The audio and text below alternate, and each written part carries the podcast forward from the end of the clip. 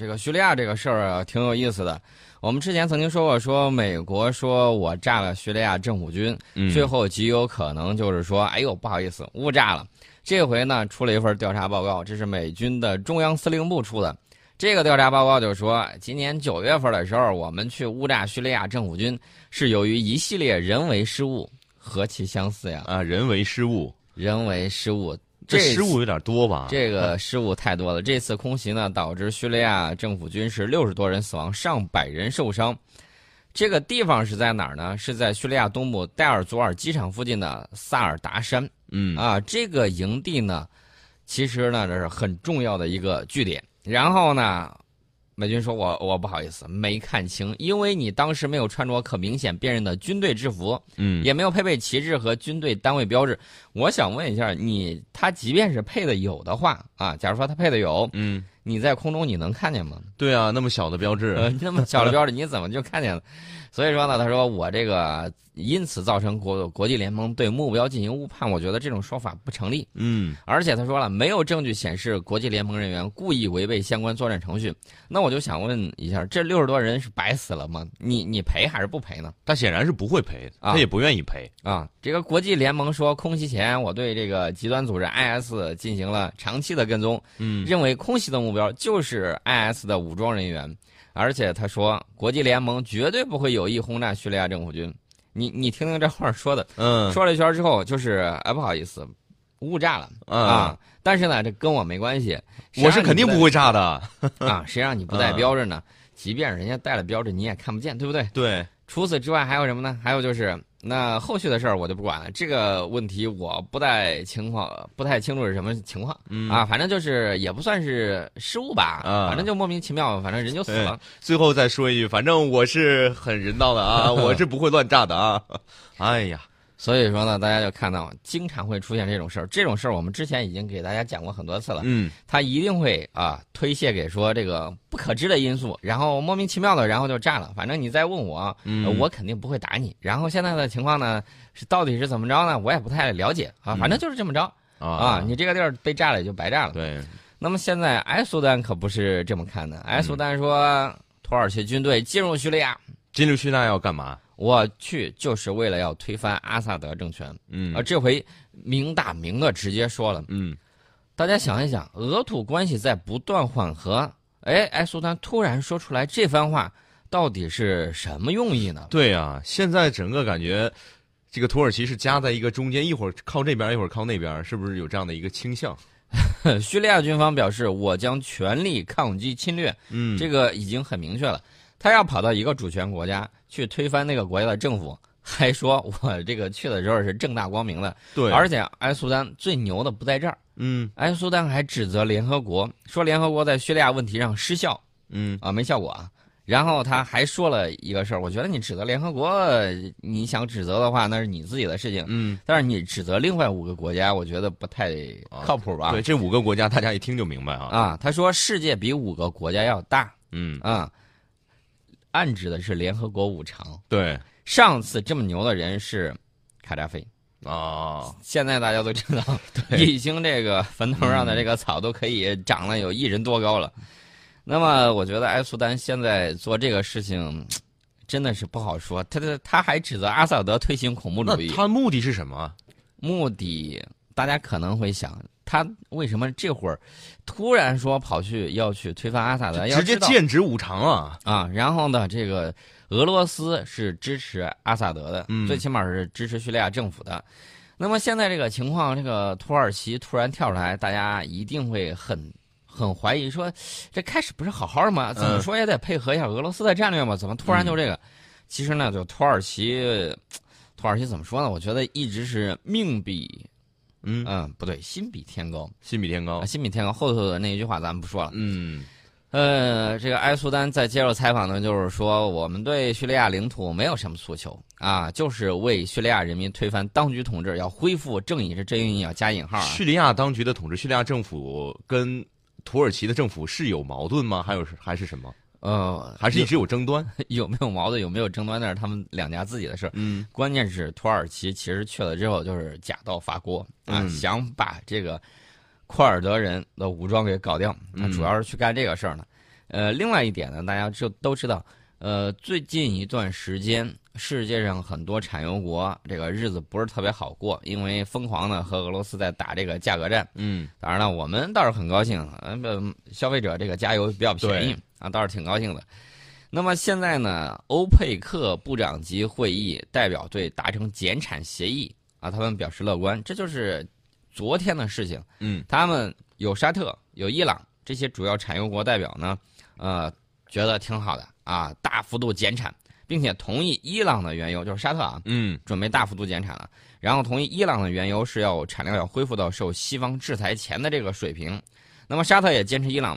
呃，也必须参与欧佩克的减产行动，意思就是，别我在这儿减产的时候，你哗哗哗使劲增加这个油量，呃，价格抬不起来，你反而先赚了一点。对，咱们要玩的时候就一块儿限产，限产了之后，油价一回升，呃，国家的这个财政啊可以得到一定的恢复。那么埃苏丹有这个举动就不意外了，最起码有一点我觉得是可以肯定的。埃苏丹这边的经济也不是很好过，嗯，其实呢，就跟这些产油国、跟这些油霸们就说，呃，意思很明确了，我帮你们实现你们想实现的事情，然后呢，是不是这个海合会啊？嗯，是不是把这个小钱钱给我打过来一点儿？嗯，我现在也是这个无米下锅，比较艰难，被逼无奈啊啊，所以说呢，这个联系起来看，你就会知道是什么情况的。那么伊朗。是现在这个情况，嗯，欧佩克做出减产决定了，关键问题是现在俄罗斯也愿意减产，这几家打石油战打的就比较累，嗯，然后呢，我估计过一段时间这个油价可能就会要上升了，呃，所以说呢，这个没有加油的赶紧去加加油。啊，囤点儿。啊，囤点儿这个不现实，危险哈，呃，囤点儿不现实。那么现在欧佩克每天要减产。呃，阿尔及利亚报告的是每天是减产一一百一十万桶，然后建议俄罗斯每天是减产六十万桶。嗯，因为二零一四年的时候，我记得当时每桶石油价格是一百多美元。嗯，现在是目前每桶是五十美元，跌了一半。嗯，呃，所以这几家呢大杀四方之后，发现吃亏的还是他们。所以说呢，他们现在就决定，哎，我们终于扛不下去了。对，咱们几家联合起来，把这个油价重新给抬上来。呃，现在这个情况呢，就是这个样子。对于老百姓来讲，还是希望这个新能源汽车赶紧这个研发普及哈。啊，这个我们接着说土耳其。嗯，土耳其现在做出来这样的决定，然后呢，你知道他怎么跟俄罗斯说的？因为俄罗斯外长拉夫罗夫今天要对土耳其进行访问，那么土耳其外长呃恰武什奥卢呢，也接受了俄罗斯塔斯社记者的这种采访。呃，他这个顶上呢，大家听一下这个谈话的艺术啊。他说，土俄两国关系应该进一步取得进展。呃，土耳其外长说了，我们是数世纪以来一直一起确定欧亚两大洲节奏的两个古老国家。说的有点大了吧？是说到这个历史的问题，我都不好意思跟你说自古以来。另外几个世纪以来，我想提醒一下这个土耳其和俄罗斯的历史啊。嗯。如果当年不是英国和法国在后头撑着的话，我估计土耳其早都被俄罗斯打的够呛了啊！打了很多仗，没有英法支持的时候，土耳其始终是打不过俄罗斯的。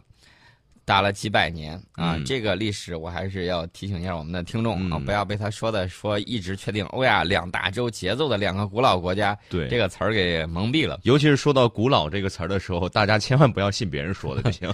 要说自古以来，我觉得还是先从我们这儿说起比较好一些。当然了，这个四大文明古国——古埃及、古巴比伦、古印度，这个也是很有历史的，有些这个他们的这个。有文字记录的这种历史可能会更长一些，但是呢，绵延至今的古老文明只有我们一家。嗯，呃，咱们不探究历史了，关键是埃苏丹的这个表态，说要去推翻阿萨德政权，我不知道这个俄罗斯同意不同意。是，反正他说与三百，就是土耳其自己说的，与恐怖分子有三百六十度的不同，不是白说的。嗯，三百六十度。三百六转一圈又回来了啊！对，这个现在现在中东局势其实是很乱的。你比如说也门，也门这儿胡塞武装单方面组建了一个民族救国政府，把其他的这个全都给甩一边了。嗯，甩一边之后，自己单独组建，单独组建之后，那也门总统现在肯定不乐意啊，说你这个胡塞武装破坏和平进程要谴责，强烈谴责。呃，胡塞武装现在在萨那组建的这个政府呢，被也门总统称为这个非法政府。呃，现在两边还是在这吵吵，我估计过一段说不定啊，只要有力量，说不定就会打一架，这种可能 是有的。嗯，早晚得打。对，关键是我们想听一听我们国家在这个叙利亚问题方面的这种大方向是什么。我们看到，我们常驻联合国副代表吴海涛呢就说，要从根本上解决。或者说缓解叙利亚北部地区阿勒颇的局势，必须从叙利亚全局出发，坚持政治解决叙利亚问题的大方向，坚持发挥联合国斡旋主渠道的作用。意思就是把这个事儿还是让联合国担负起来责任。嗯，然后呢，坚持政治解决，不要打了。嗯，然后呢，你看我们每次都是到这个世界上劝要世界和平啊，对，要政治解决啊，不要老没事儿就动五毛钞，打坏了之后，你看打得稀巴烂一片瓦砾。人民遭殃，对吧？我们始终在世界上起到这种中流砥柱的这种作用，不然的话，你想一想啊，就靠着有些人的这种性格啊，一言不合，我的航母在哪里啊，就开始去炸人家，嗯，而且经常喜欢溜到人家港口边啊，搞这种军事演习，然后炫耀武力啊，嗯，动不动到这个我进来了，我出来了，我进来了，我出来了，这种情况是经常有的，所以说呢。呃，我觉得我们把自己建设好，这个是对世界和平的一个很重要的作用。当然了，在西方控制的某和平奖的这个之下啊，他经常会授予一些发动战争人一些和平奖。他这个和平奖，我觉得不如改名叫战争奖比较好。真正的和平奖应该发给我们，嗯，这个才是正确的事情。发给每一个倡导和平、真正的维护和平的人。嗯，然后呢，这个土耳其。啊，还有这个希腊，他们两家原来也经常的掐，嗯啊，动不动就说打要打一下，然后呢有这种军机在这个领空互相追逐的这个问题。其实呢，他两家还有一个问题，就是塞浦路斯问题。呃，这个联合国秘书长呢，就这个派了他塞浦路斯问题的特别顾问埃德，专门跑去啊，跟这个。呃，塞希腊同那个还有土耳其两族领导人进行会谈啊，会谈呢之后谈了谈了，他说我们现在正在找办法，想让这个谈判能够继续进行，保持来之不易的这种良好势头。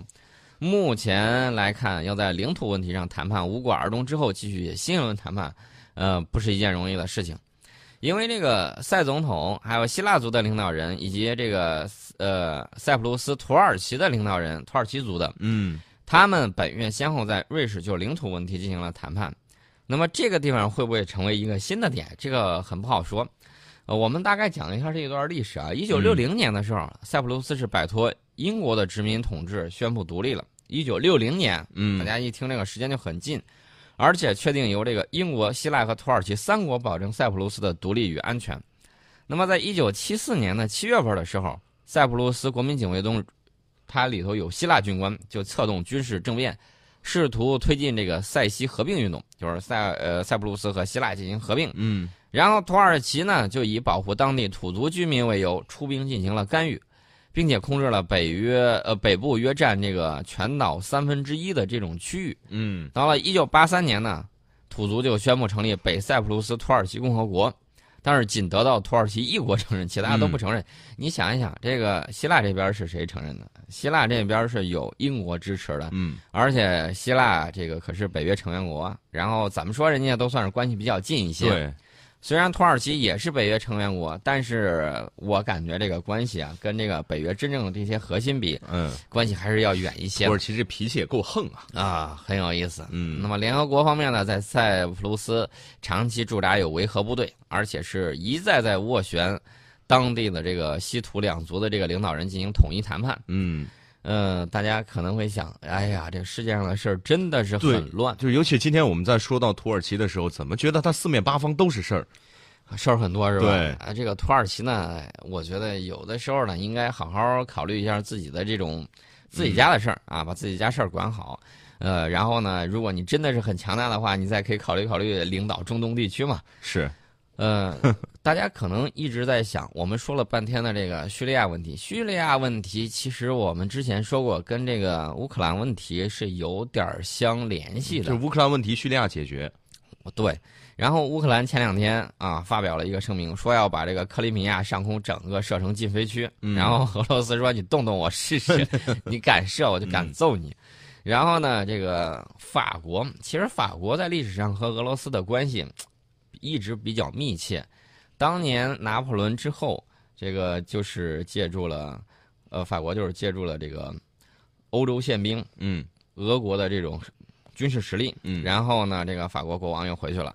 那么，呃，俄罗斯呢，一直以来这个宫廷，嗯，啊，以说这个法语为荣啊，宫廷的这些这个贵族们都说法语，嗯，然后呢，加几个这个法语词儿，很浪漫是吧？啊，感觉这个比较浪漫，比较这个时尚一些。嗯，呃，后来呢，到戴高乐时期，戴高乐呢也主推动这种法国和俄罗斯的这种关系，嗯，呃，因为当时法国奉行的是这种独立自主的这种外交政策，不为北约马首是瞻，也不是很听这个美国的话，美国一直很头疼这个兄弟，所以说呢，这个法国和俄国的这个关系呢还是很有意思的。最近一段时间，有一个法国的这个极右翼的领导人，哎，法国也要大选了，这个事儿呢，可有可能人家说不定也就上去了。这个勒庞，嗯，他说。有一个有一个记者就采访他，就说你为什么认为法国应该与普京领导下的俄罗斯走近一点？他说，首先俄罗斯是一个欧洲国家啊，对，拉近乎，套近乎。俄罗斯是双头鹰，大部分领土在亚洲。他说，法国和俄罗斯历史和文化上关系紧密，嗯，陶金虎。说说我们那之前呢有友好交往啊，嗯，从战略上说也没有理由不深化与俄罗斯的关系。这是这个法国极右翼领导人他的一个。想法就是以后要跟俄罗斯深化关系。他说：“我们唯一不那么做的原因，黑了一把美国，说是美国禁止我们那么做。”哇，一下把这个锅踢给美国，扣美国头上去了，这么直接啊！